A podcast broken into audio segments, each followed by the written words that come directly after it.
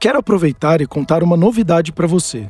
Lançamos um portal para você que é profissional da saúde ou gestor monitorar e ajudar no processo de higiene do sono do seu paciente ou do seu colaborador. É só acessar portal.cor.com.br. E para você que não é profissional da saúde, acesse o site www.cor.com.br e conte com os nossos especialistas.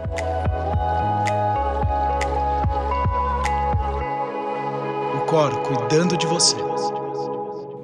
Olá, mais um episódio Cor Cuidando de Você. Eu, Sérgio Bruni, sempre comigo, doutor Andréa Toscanini. E hoje a gente tem uma convidada muito especial para falar do tema de mitos e verdades do uso do CPAP. É Moara Rocha, ela é fisioterapeuta em distúrbio do sono, tem certificação também em terapia do sono pela BS e a Sobrafi, e também é pós-graduada em sono pelo Albert Einstein. Então sejam muito bem-vindas. Um assunto muito legal, inclusive, porque minha mãe usa CPAP, faz pouco tempo que minha mãe usa CPAP, e a partir do momento que ela começou a usar o CPAP, mudou muito a vida dela incrível o resultado que ela vem tendo. Então vai ser um assunto muito, muito legal. Sejam muito bem-vindas. Obrigada, Sérgio. Olá, Moara, mais uma vez. Você que é tão presente no mundo do PAP, da terapia é, com pressão positiva, e também nessa, nessa novidade toda de podcast, de Instagram. Você sempre está super atualizada, sempre fazendo entrevistas, sempre aparecendo, e uma representante importante fora de São Paulo para gente que faz todo esse trabalho com terapia dos transtornos de sono. Obrigada por ter aceitado.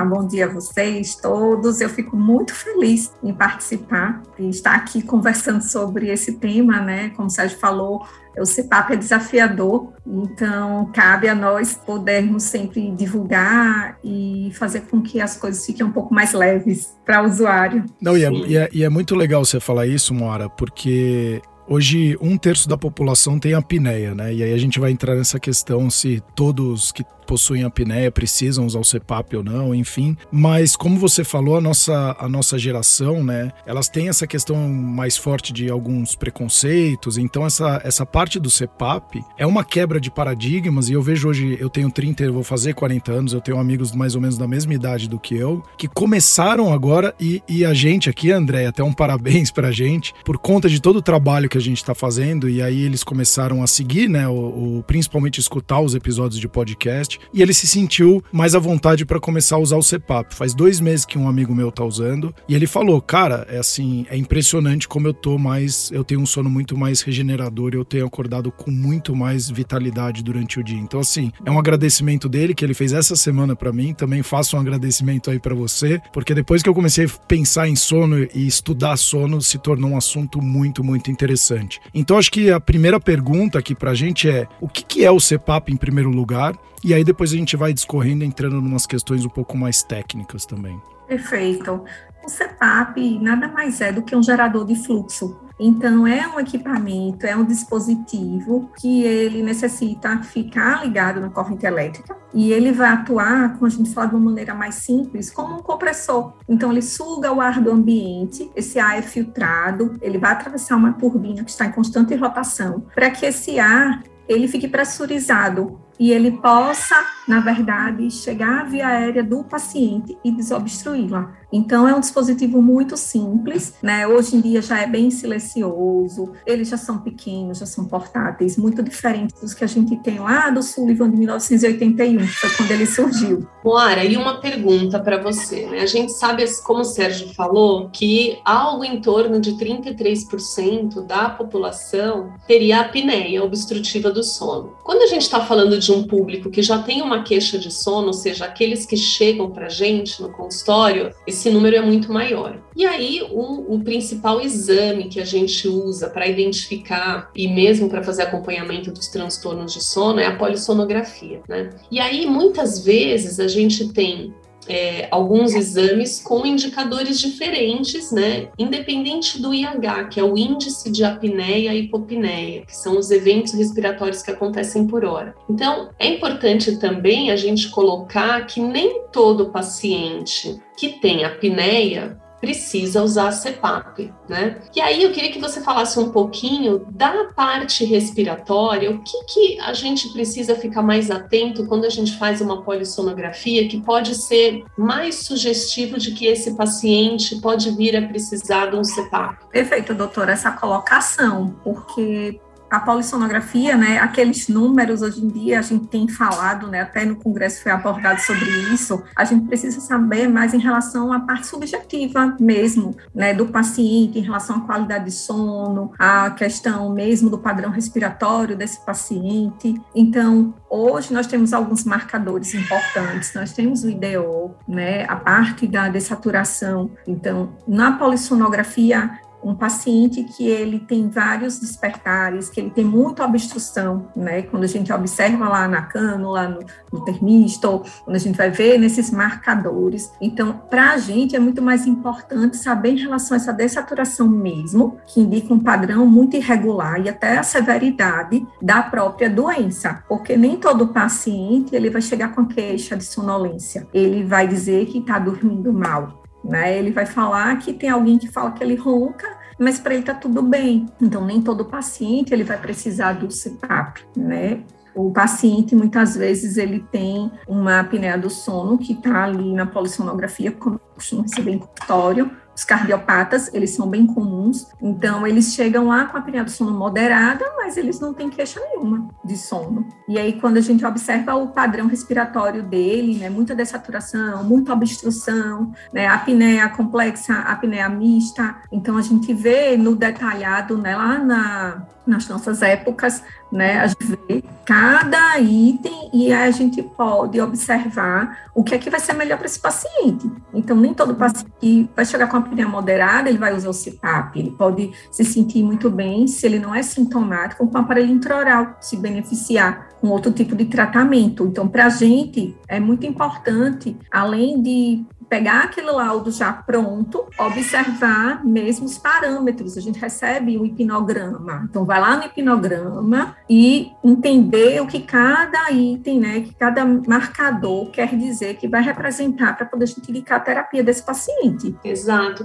Importante também, né, é, toda essa parte técnica que você falou, mas também é importante a gente ter uma ideia, por exemplo, dos antecedentes familiares e pessoais, né, também do paciente paciente. Então, por exemplo, se é um paciente que ele já tem alguma história de doença pulmonar, ou se é um paciente que tem alguma história de, de síndrome metabólica, ou ele, ou na família, ou se já teve algum evento cardiovascular, né? Se a gente vê que é um paciente que tem um risco maior, tem dislipidemia, tem sobrepeso ou obesidade. Então, são todos fatores que na hora que a gente decide por indicar um CPAP, né, a gente considera. Então, exatamente como você disse, todos os fatores da, da polissonografia, especialmente essa questão da saturação, é bem importante, né? A gente sabe que a apneia obstrutiva do sono, de todos os transtornos de sono, é a única que cursa com a hipóxia intermitente, né? A hipóxia intermitente é um, é um evento altamente gerador de inflamação, né? Ele realmente cutuca ali a célula até o meu organismo desencadear toda essa resposta inflamatória. Então, o paciente apneico é um paciente inflamado, o paciente que dessatura é um paciente inflamado, e aí a gente tem todas as consequências de processo crônico de inflamação. Mas conhecer também a história do paciente, a evolução do paciente, né? Muitas vezes o paciente também não tem queixa nenhuma. E aí a gente, em uma consulta, vem com a notícia de que é preciso usar um CPAP. E aí vem a minha segunda, meu segundo ponto para você. Eu gosto muito de fazer adaptação do CPAP sempre acompanhado pelo fisioterapeuta. Eu acho que é extremamente importante para o paciente saber que a qualquer momento ele tem alguém para assistir ele, para ajudar ele com detalhes que às vezes parece bobo, né? Por exemplo, algum tempo atrás eu atendi um paciente do Piauí e ele só dorme em rede, só dorme em rede. Então assim, é, é uma coisa é, diferente que ele vai precisar de uma adaptação diferente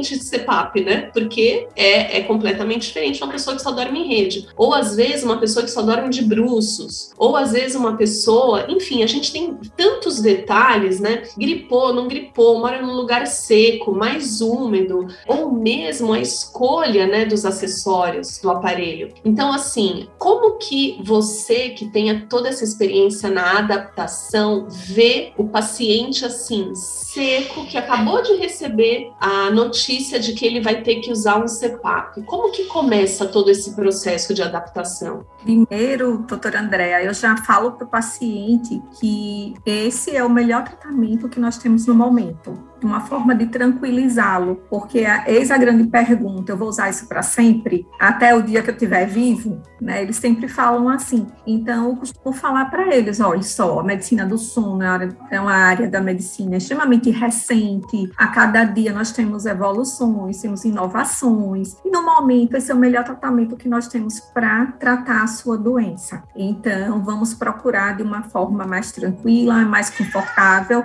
fazer com que esse processo ele seja algo positivo. E aí eu vou, eu converso, né? Na verdade, eu abordo o meu paciente como um todo, desde a posição que ele dorme, a roupa que ele dorme, se o quarto é escuro, se é claro, o que é que ele faz antes de dormir. Eu tento entender, né? Entro um pouquinho na parte da psico aí com esse paciente, para depois, depois que eu faço toda essa anamnese do paciente, eu vou apresentar a máscara. Então, depois que a gente conversa, pergunto se o médico, muitas vezes eles não chegam com uma informação do que é importante tratar a doença doença, né? Qual a consequência se não tratar? Porque eles pensam logo também em desistir, mas aí se desistir, como é que vai ficar se não tratar? Então eu entro também nessa seara, a gente conversa sobre isso, para depois chegar na máscara no CPAP, né? Então depois que a gente esclarece, que a gente explica um pouquinho da fisiologia da respiração, o que acontece na apneia, na parte do coração, né, do sistema cardiorrespiratório, o impacto dessa pressão,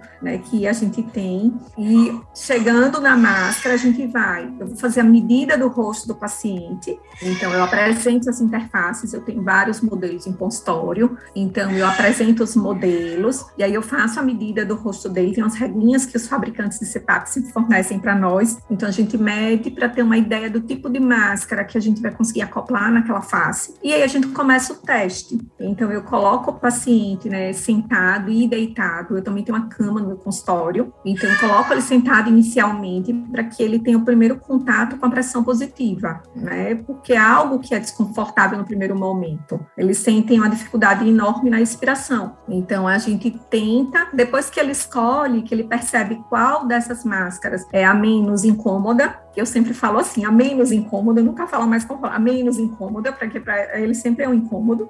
A menos incômoda a gente vai para a parte que a gente fica, ele fica deitado. E aí eu peço para ele virar na cama, para um lado, para o outro, para a gente ver essa questão de fuga. Até como você colocou bem essa questão do paciente da rede, porque um paciente que, que dorme numa rede, ele não vai poder ter uma máscara que tenha muita aresta. Ele vai ter que ter uma máscara que encaixe bem na face, que fique no formato mais do rosto, para que no momento que ele mude de posição que ele vire não tenha fuga. Então, a gente faz isso, eu faço esse processo para depois a gente chegar ao final, que é escolher o tipo de máscara né? E aí ele decidir como ele vai fazer, se ele vai comprar, se ele vai alugar. Então sempre começa dessa forma, explicando que é algo que é o melhor naquele momento, para que ele fique um pouco mais acolhido. E aí depois a gente entra na parte do sono dele, como é que ele faz na casa, rotina, higiene do sono, para depois interface dispositivo, e ele já sai mais tranquilo do consultório. Eu percebo que ele sai muito melhor do que ele chegou. É, olha até como é importante para a adaptação de ser CPAP, todo o processo de higiene do sono também, né? Ambiente, controle de estímulos, a rotina, tudo isso. E aí, outra coisa interessante é o seguinte: o paciente, ele sempre tem essa questão do quanto tempo eu vou usar o CPAP, será que eu vou ficar com o CPAP para sempre? E também essa coisa de que, ai, mas eu vou ter que sempre ficar vindo na fisioterapeuta, sempre, né? Eu vou ter essa dependência. E não necessariamente, né? A gente gente faz um acompanhamento mais próximo no início, durante o processo de adaptação, e a gente faz esse acompanhamento mais próximo porque é a fase onde o paciente mais perde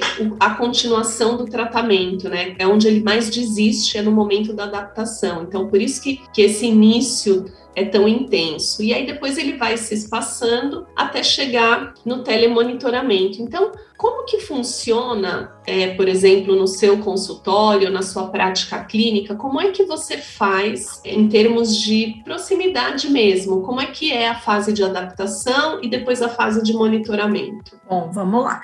Hoje em dia, eu mantenho o seguinte protocolo. Então, o paciente, ele começa a utilizar o CPAP, eu o vejo presencialmente com 15 dias. Né? Então, com duas semanas, ele retorna ao consultório para a gente esclarecer as dúvidas, né? observar se ele conseguiu colocar a máscara, eu peço para ele colocar a máscara, então ele já sai sabendo colocar, mas toda vez que ele vem no consultório, ele traz para colocar. Mas durante essas duas semanas, eu deixo bem claro, se houver qualquer desconforto, não está conseguindo usar, faz contato e vem aqui antes. Na primeira semana, eu costumo telefonar para o paciente. Então, no primeiro dia após uso, já ligo para o paciente no outro dia. Bom dia, seu José, tudo bem? Como é que foi a noite? Alguma dificuldade? Conseguiu ficar? Não conseguiu? Se for positiva, né, à noite, aí eu espero mais uns dois dias para telefonar novamente. Se for negativa, no outro dia eu já estou telefonando. Por que eu estou telefonando? Porque o WhatsApp nem sempre eles visualizam. E aí fica a coisa solta. Aí o paciente não utiliza, já no outro dia não vai usar novamente.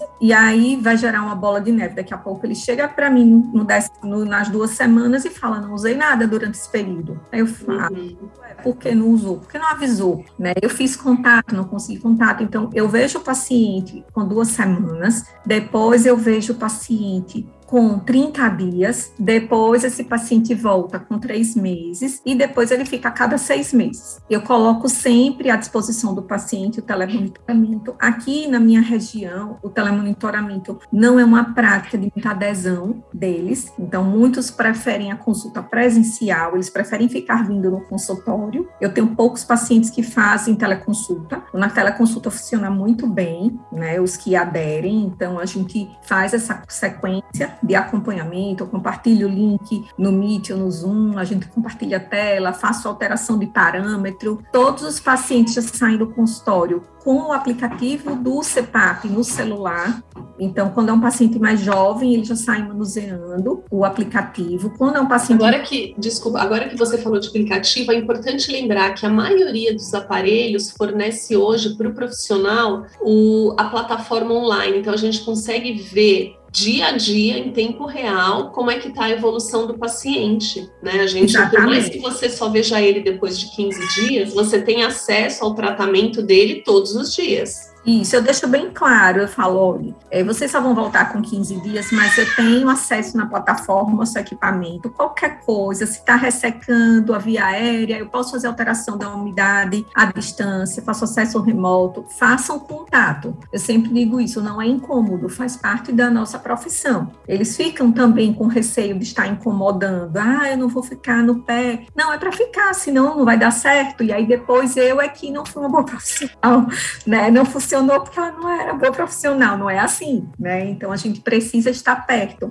né? A gente já tem vários artigos que falam, né? Os 15 primeiros dias, o primeiro mês é preditor do uso do CEPAP por, por muito tempo, seis meses por um ano. Então a gente precisa realmente trazer esse paciente para perto. E essas plataformas elas são fantásticas. Cada equipamento tem, né, cada fabricante tem uma plataforma de acesso e tem uma forma também do paciente ter esse monitoramento no, no seu celular, né? E aí fica mais fácil desse controle, desse acompanhamento. E me diz uma coisa: tem um paciente que você imagina que ele já vai evoluir para tirar o CPAP? Ou seja, eu no meu consultório tenho poucos casos de pacientes que fizeram todo o tratamento, tinham apneia obstrutiva severa, com comorbidade metabólica, cardiovascular e tudo, iniciaram o CPAP e depois de algum tempo migraram, né? Ou seja, desescalonaram, vamos dizer assim, para o aparelho intraoral e um deles até hoje está sem aparelho intraoral, só na fonoterapia. Você tem essa experiência também e tem alguns indicadores que possam ajudar em saber qual é o paciente que lá na frente vai poder não usar mais o CPAP? Eu tenho sim esses casos de consultório, né? Tenho três casos desses, desses né? Um mais jovem, um adulto um pouco mais velho e uma, uma moça de meia idade. Então, eu tenho sim, os três deixaram o CPAP, né? O mais jovem tinha um IH de 87. E aí ele fez correção, né? fez uma cirurgia nasal de correção, baixou para 84 com a cirurgia, mas o que pesou mesmo, ele já estava hipertenso foi perder peso, ele fez atividade física, ele fez a polissonografia, depois de três anos de uso CPAP, o IH dele foi para 11. É, os meus pacientes também, eu percebi que perder peso foi o fator determinante. Um deles fez bariátrica, né, porque ele, ele já tinha uma obesidade comprometendo várias funções metabólicas, além de hipertensão, deslipidemia, enfim. E, e ele perdeu muito peso depois da bariátrica, ficou atleta, assim, fez muita atividade física, e aí ele passou para o aparelho intraoral depois da perda de peso, e aí com a atividade física ele melhorou bastante e e, hoje ele está só na fonoterapia, né? Outra Sim. paciente minha também é uma mulher que deve ter uns 40, 45 anos, também perdeu muito peso, 23 quilos, e a gente tá, ela saiu do CPAP, tá no aparelho intraoral, e o outro é um senhor né? Ele ele está fazendo fonoterapia, mas é uma pessoa extremamente disciplinada. Então, ele tinha uma apneia moderada, né? No idoso é um pouco diferente também essa questão da apneia obstrutiva, né? E, e ele com a fonoterapia ficou muito, muito bem. O IH dele baixou também e ele é muito controlado, toda a parte metabólica. Então, são três casos. Agora, sim, eu não diria que o sucesso é sair do CPAP. Isso é uma coisa que eu gosto de falar muito para eles. O sucesso é normalizar né, o padrão respiratório noturno e minimizar as consequências que poderiam vir com essa alteração respiratória. Né? Então, o sucesso é você adaptar e melhorar, por exemplo, a pressão arterial, o humor, a saturação, né? conseguir ter um pouco mais de disposição no dia seguinte, melhorar quadro de dor. Então, esse que é o sucesso. Né? Então, eu diria aí como um mito que o sucesso é largar o CPAP. Eu diria que o sucesso é você adaptar e melhorar tudo aquilo que você estava tendo como consequência de um transtorno respiratório do sono grave, como é a apneia, né? Estilo de vida, comportamento, quanto que ele influencia na, na questão do, do diagnóstico, não nem do diagnóstico, mas do cenário respiratório do, do paciente. Porque a gente falou aqui um pouco, vocês falaram de perda de peso, né? Então, o quanto que isso pesa dentro de uma. Lógico, como a Andrea falou, a questão da idade, aí tem uma outra questão também de uma flacidez maior aqui na, na, na, zona do pescoço, então que acaba influenciando um pouco mais. Mas assim, quando você fala de ou perda de peso, pessoas que são fumantes, é, o quanto que esse tipo de, de, de estilo de vida ou comportamento ele influencia na, na, na pessoa? Influencia muito, influencia muito, Sérgio. Mas assim, o que, a, mas o que é mais prevalente? Então, por exemplo, eu sou um fumante, mas não pratico atividade física. Ou então eu sou um obeso, mas não fumo. Tem alguma coisa que é mais prevalente? E até um mito ou uma verdade aqui. Eu respiro mal, por isso que eu não faço atividade física? Ou não, não tem uma coisa muito a ver com a outra? O que, que seria essa questão de comportamento, estilo de no vida? No contexto da apneia, é. o peso é um fator que está mais que tem uma maior, digamos assim, prevalência, um maior peso, literalmente, é. né? Se a gente for colocar numa balança, tanto porque quando o paciente perde peso é quando ele tem uma, a maior melhora. É claro que é extremamente importante a atividade física, condicionamento, a rotina, né? O cigarro ele está muito associado com outras doenças pulmonares, não necessariamente com a apneia. Perfeito. Agora uma coisa muito importante para a apneia também é essa para adaptação do CPAP é essa questão do nariz. Então, muitas vezes o paciente não tem um nariz pérvio, né? E não consegue adaptar o CPAP. Então, é importante também a gente fazer a investigação nasal para ter um bom sucesso de adaptação. Não adianta um paciente que tem uma alergia, que tem mucosa demasiada, que tem um desvio de septo muito importante, ou pólipos nasais, ou qualquer outra condição que prejudica o fluxo contínuo. Porque existe uma tendência muito grande a gente usar máscaras nasais e não mais as oronasais como se usava há pouco tempo atrás. Então, a gente precisa ter um nariz bom para evitar abrir a boca, e aí, e aí, obviamente, a gente vai ter um resultado muito pior. Mas voltando a essa questão do comportamento, é muito engraçado porque porque assim, a gente precisa sair um pouco dessa, dessa tratar demais a doença, né? E pensar um pouco em na prevenção. Então, na o que, causa, que, a gente né? vê? A gente vê muito aquele paciente que infartou e aí choque de realidade, agora eu vou mudar de vida, agora eu vou parar de fumar, parar de beber, vou emagrecer, vou fazer atividade física. Por que não você já, você não precisa você infartar. Você já viu que outro, com outras pessoas aconteceu isso. Então, por que não, né, já começar a mudar um pouco os hábitos e os estilos? E dentro do sono, então, a gente poderia começar por coisas pequenas, né? Eu não preciso virar um triatleta. Eu posso simplesmente começar fazendo uma boa higiene do sono, tendo uma boa, aquilo que a gente sempre fala, né? Uma boa alimentação e uma rotina mínima de atividade, né? Só o fato de você não ser sedentário, de você tentar ir na padaria a pé vai você dar volta com o seu cachorro em vez de pagar alguém para andar com o cachorro. Então, umas coisas pequenininhas que a gente às vezes acha, né, em vez de apertar o botão do controle, levanta e troca, umas coisas assim que a gente pode começar a fazer, olhar o que você está comendo, se realmente aquilo é uma melhor escolha ou se você está comendo por comer, e principalmente os hábitos de sono. Por quê? Além dos hábitos estarem relacionados com a apneia em si, é muito importante no caso de ter um diagnóstico de transtorno respiratório para você favorecer a adaptação e para você evoluir bem, você precisa ter bons hábitos de sono. Por quê? Porque se você não dorme uma quantidade de horas suficiente, você não vai usar o CPAP uma quantidade de horas suficientes, né? Se você não tem a rotina, por exemplo, se eu durmo quatro horas à noite na minha casa, cochilando o dia inteiro em outros lugares, você não vai usar o CPAP nesses outros lugares cochilando o dia inteiro. Então, você tem que concentrar o teu período de sono noturno, num momento onde você possa usar o teu CPAP CPAP, onde você possa ter, porque o CPAP é assim, se você usa, você está tratando a apneia, se você não usa, você não está tratando a apneia. Então você tem que usar toda vez que você dorme. Então você precisa dormir num ambiente que te propicie um tempo total de sono satisfatório para tratar aquele distúrbio respiratório. Então, assim, essa parte do comportamento é extremamente importante também na adaptação do CPAP. Não, e quero até, para quem está escutando, se você não sabe ou você quer saber mais sobre higiene do sono, a gente fez uma série só falando sobre higiene do sono muito legal, onde a gente tem vários é, entrevistados no, no, em vários episódios que a gente dividiu, para você entender o que é higiene de sono da, do sono, o que, que você precisa fazer psicoeducações no seu dia. A gente sempre fala aqui, ah, mas é eu não consigo dormir. Mas como que tá sendo o seu dia para você não conseguir dormir? É o dia que faz você ter uma noite mais interessante ou não. Então também comece a trazer, como a Andrea falou aqui, essa percepção do que você tá fazendo durante o dia. Você tá caminhando mais, você tá indo, tá se alimentando direito, você, como que tá o seu dia? Se o seu dia não está sendo satisfatório, provavelmente seu sono não vai ser satisfatório. Ele acaba sendo uma consequência ou não? Nesse caso, quem veio primeiro, o ovo ou a galinha? Ele, já que eu não tenho um sono bom, meu dia não é bom? Ou se eu não tenho um dia bom, meu sono não é bom? Como é que fica isso?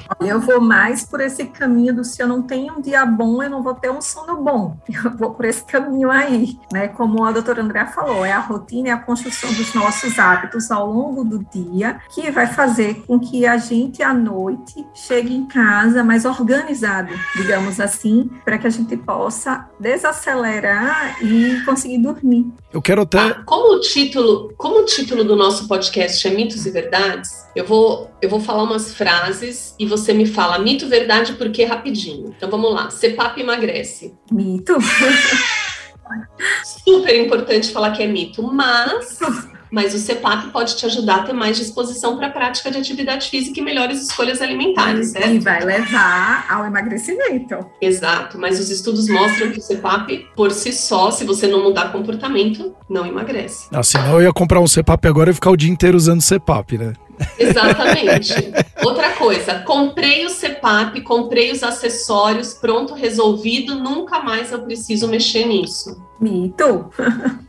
Precisa fazer a programação, é personalizada de acordo com cada caso. Cada caso é um caso, cada paciente é único. E as máscaras? Eu comprei uma máscara, adorei, é pronto, é minha inseparável. Casei com ela, nunca mais eu troco. Mito também, porque né, a gente acaba, de certa forma, sempre mudando né? A gente muda para dar um respiratório, naquele momento que está na avaliação, a gente se sente mais confortável com aquela, mas depois aquela máscara já não vai servir tanto, você vai querer uma outra né, máscara, você já vai melhorar, não vai tolerar aquele fluxo de ar. Se eu usar o CPAP direitinho, a minha pressão arterial pode diminuir. Verdade. CPAP é o principal aliado no tratamento da hipertensão associada com transtorno respiratório. Então, vale a pena. Vamos lá.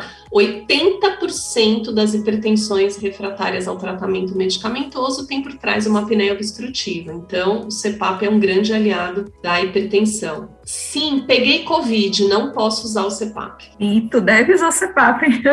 deve sim, a apneia continua existindo, mesmo com o Covid. O Covid, o, o coronavírus ficou dentro do meu CPAP. Depois que eu tive alta, eu me contamino do aparelho é mito, né? Na verdade, não posso, tem como. Posso fazer uma pergunta? Todo mundo que ronca tem apneia? Não. Grande parte, a maioria, quase todo mundo que tem apneia ronca mesmo. Homem usa mais CPAP que mulher? Sim. Verdade. Assim, do ponto de vista de prevalência, né, a gente sabe que a apneia é mais prevalente na população masculina. Mas, uma vez indicado o CPAP, quem adapta mais, o homem ou a mulher? A mulher. Pela minha. Yeah. É, com certeza. yes! É, por isso que mulher até vive mais, né? A apneia do sono causa somente problema no sono? Não, mito. Mito, cognição alterada, humor alterado, problema metabólico, tudo que você pode imaginar, diabetes, que mais? Eu tô satisfeita. Até com peso na consciência da Moara tá longe do baby. Quero fazer mais uma, até porque depois eu quero saber de consequências aqui. Mas ó, por conta de pandemia, o pessoal começou a beber mais. Bebida alcoólica, ela aumenta, diminui? O que, que ela faz com a apneia? ela vai aumentar. Até que quem não tem apneia, né, ela, ela pode naquele momento ter, por conta desse efeito depressor que o álcool faz. Se a relação de apneia com diabetes. A apneia, né? A gente tem várias questões. O que que, quando a gente fala em diabetes, vamos pensar um pouquinho antes do diabetes tipo 2 estabelecido, que é o que tem relação com toda essa doença metabólica, com a síndrome metabólica. Então a gente começa pelo aumento da resistência insulínica, né? E a gente sabe, a literatura mostra que o sono ruim seja tempo total de sono diminuído, ou seja, privação de sono, seja fragmentação do sono, seja hipóxia, está diretamente associada com principalmente uma glicemia de jejum aumentada. Né? A glicemia de jejum aumentada, desassociada, por exemplo, de uma pós-prandial alta, é um forte indicativo de que o sono não está legal. Por quê? Porque durante o sono você não está conseguindo colocar aquela glicose para dentro da célula. Então, alguma coisa está prejudicando o teu sono e você não consegue normalizar os níveis glicêmicos. Quando você acorda, aí a sua insulina consegue agir normalmente, e aí você vai normalizando isso ao longo do dia. É claro que esse aumento da resistência à insulina também tem a ver com peso, né, tem a ver com exposição genética, tem a ver com tudo isso. Mas o paciente com apneia, ele tem um risco aumentado de desenvolver resistência à insulina e, consequentemente, um risco aumentado de diabetes tipo 2. É claro que não tratada. Isso é super importante. Embora o CPAP não trate a causa da apneia, porque a causa é multifatorial, a gente nunca sabe. Quer dizer, às vezes a gente até sabe, mas pode ser milhões de coisas. Ele não está tratando a causa, mas ele está tratando todas as consequências que a apneia vai levar ao teu organismo. Então, se você tem predisposição a ter diabetes tipo 2 e você usa o CPAP, você vai estar prevenindo isso, vai estar prevenindo hipertensão, você vai estar pre prevenindo o que você desencadear, dor, inflamação, alteração cognitiva, tudo isso você está prevenindo com o uso do CPAP, mesmo ele não agindo na causa.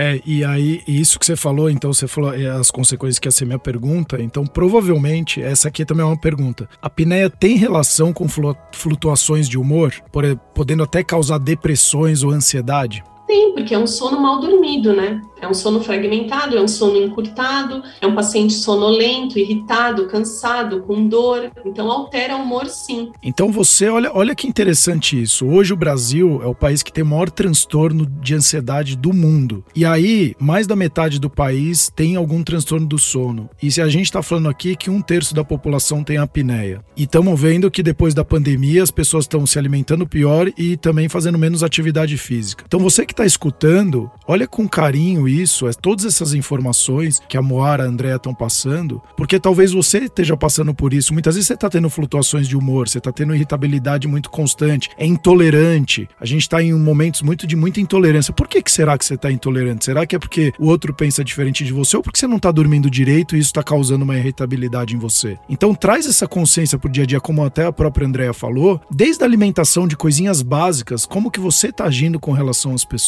que talvez possa ser o seu sono que esteja impactando em tudo isso. E pequenos ajustes comportamentais vão trazer uma diferença gigantesca para você. Então, obrigado por trazer isso, Andréia, porque é bem interessante isso mesmo. Eu tô super satisfeita com o nosso podcast. Eu acho que a gente conseguiu esclarecer uns pontos cruciais de é. adaptação, de mitos, de importância, de evolução e consequências do uso do CEPAP. Então, eu acho que a mensagem é: se você passou num especialista e você tem indicação de usar a CEPAP, se esforça, porque hoje é o melhor que a gente tem para te oferecer é isso. E melhora, né, Moara? A gente vê no dia a dia, a gente vê no consultório. Realmente, quem, quem consegue usar, quem faz o uso certinho, até uma pergunta que é corriqueira. Quanto tempo eu devo ficar com o CPAP? Que eu devo usar o CPAP durante toda a noite de sono. Então, não tem um tempo, um percentual da noite que você vai usar para dar certo. Então, você dorme 8 horas às 8 horas. Por isso que na avaliação é importante a gente saber quanto tempo é que ele dorme, para que depois a gente saiba se realmente está fazendo efeito, se ele está dormindo mais do que ele, que ele dormia, né, com o CPAP, ou se ele está dormindo apenas aquele tempo. Então, isso é muito importante para a gente também, um parâmetro de sucesso na terapia. É, última Exatamente. pergunta, só para a gente pensar em acessibilidade. É muito caro ainda o CPAP? Todo mundo pode comprar? Onde elas pessoas podem acessar? Como que é essa, essa questão, Mora? Olha só, Sérgio, o CPAP eu não considero um equipamento caro, a gente tem vários fabricantes, vários dispositivos no mercado, é só adaptar realmente a questão do bolso do paciente à necessidade dele em relação à terapêutica. E eu costumo até brincar com os meus pacientes em consultório. Eu olho logo para o celular e falo. Hoje em dia, o CPAP, para mim, ele não é caro de forma alguma, porque o celular celular é muito mais caro, ainda prejudica o sono. Então fica barato tratar a apneia ah, gostei, gostei dessa dica. Vou falar isso também. Falo direto, eles falam que eu sou uma ótima comerciante. É, a gente tem que, a gente tem que aprender, é, a gente tem que aprender a valorizar as coisas e colocar o peso real no valor de cada coisa, né? Às vezes a gente gasta muito e a gente não para para pensar que a gente poderia estar investindo esse dinheiro em alguma coisa que fizesse um pouco melhor para a nossa saúde, né? Então, pensando por esse lado, realmente o CPAP não é um equipamento caro, porque ele vai trazer um benefício infinito para a pessoa quando ela consegue usar adequadamente. Muitos ficam rindo, né? Gostam da piada, da brincadeira com fundo de verdade, claro. Outros ficam chateados porque sabem que realmente eu tenho razão. Acontece muito isso, mas é bem engraçado. É, não, é verdade. Até agora eu estou pensando, os próprios pacientes do HC, né, que eu atendo no SUS, todo mundo tem celular. Ninguém tem condição de comprar o CPAP, mas todo mundo tem celular. É, é, eu bom, né? Que nisso. Você tem razão. um celular bom que tem um acesso ao WhatsApp, a vários aplicativos. Não pode ser qualquer. É, exatamente. Gostei. Pronto. Aprendi. Mora, e até pra gente finalizar, aonde que as pessoas podem te encontrar? Você tem redes sociais? Onde que você trabalha? Enfim, conta um pouquinho mais pra gente. Olha, eu, vocês podem me encontrar nas redes sociais, né? O Instagram, que é o Rocha Moara. Eu tenho o LinkedIn, que é o Moara Rocha. Facebook, Moara Rocha. Eu atendo no centro médico, né? Eu tenho o meu consultório. Então, atendo todas as tardes lá no consultório, no Centro de Saúde José Augusto Barreto. Tenho os meus contatos na bio, né? Né, das redes sociais, então podem mandar mensagem ou mandar e-mail também, o e-mail é moara_fisio@yahoo.com.br e eu vou ter o maior prazer em responder.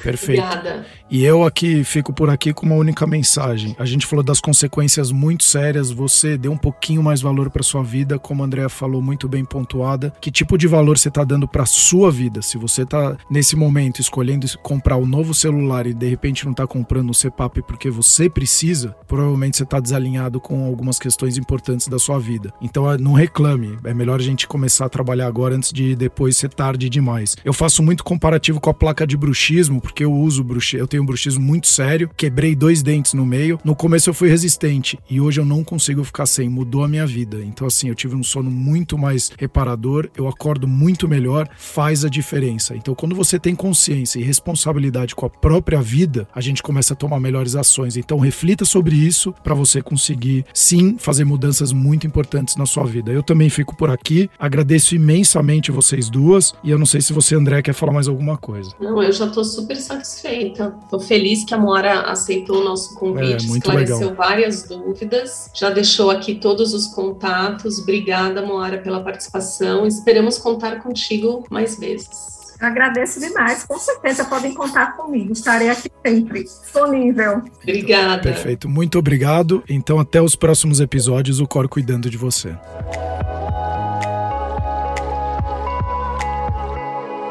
O Cor cuidando de você.